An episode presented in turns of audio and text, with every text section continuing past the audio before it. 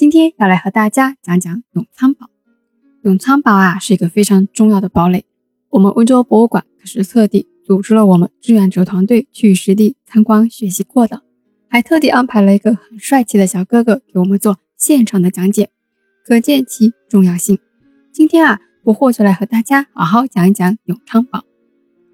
永昌堡位于我们温州龙湾区永昌镇里面。当地的抗倭首领王佩和王德两叔侄啊，分别在抵抗倭寇的时候牺牲了。之后呢，王佩的侄子王叔果、王叔杲两兄弟就发起要修建堡垒，以此抵抗倭寇的提议，以免更多无辜的人牺牲。就这样，两兄弟就集合了同族中的父老们，用了十三个月的时间，筹集到了七千余斤，用于修建抵抗倭寇的堡垒。明嘉靖三十七年，也就是公元一五五八年，永昌堡开始动工，历时一年建成。建成后，永昌堡就成了当地老百姓们抗击倭寇入侵的重要防御措施，保护了当地老百姓们的生命财产安全。永昌堡啊，比较特别，哪里特别了呢？它是明朝时期唯一一座由民间集资建成的堡垒。本来堡垒啊，都是由朝廷出资建设的。但是永昌堡不一样，到了今天，永昌堡非常好的保存了下来，在我们温州博物馆历史厅第三单元的末尾处展示墙上，就挂着永昌堡的黑白照片，和我们现在去永昌堡时看到的几乎无差。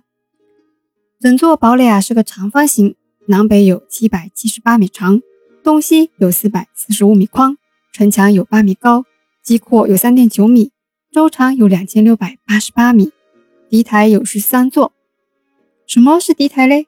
敌台就是在城墙上用于防御敌人的楼台。大家去旅行的话，都会在古城墙上面走一走嘛。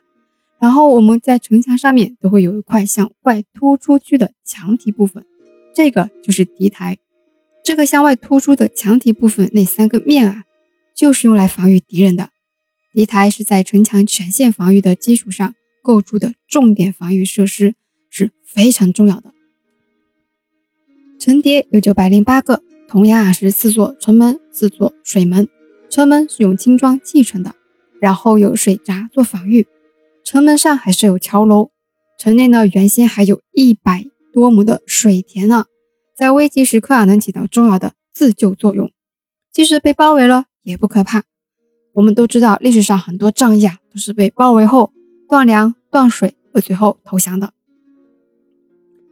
整个永昌堡呢是用石块斜垒而成的，当中夯土，国际惯例啊。城外呢环绕着护城河，当然今天堡垒对着的已经是大马路了。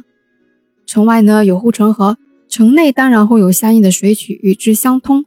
永昌堡里啊早有两条水渠，居民们则分别住在水渠的两岸。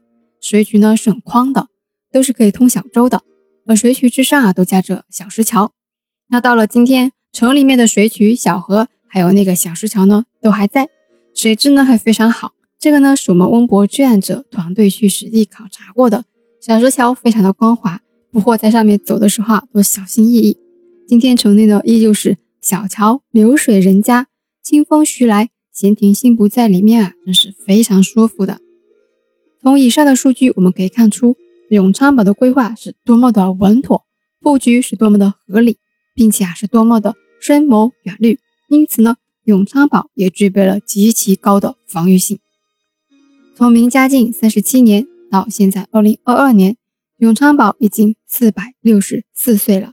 在接近五百年的历史长河中，当然城墙是多多少少有一部分残缺掉了，而东城楼也早已毁坏，城垛也被破坏了，但其余部分啊都是完整的。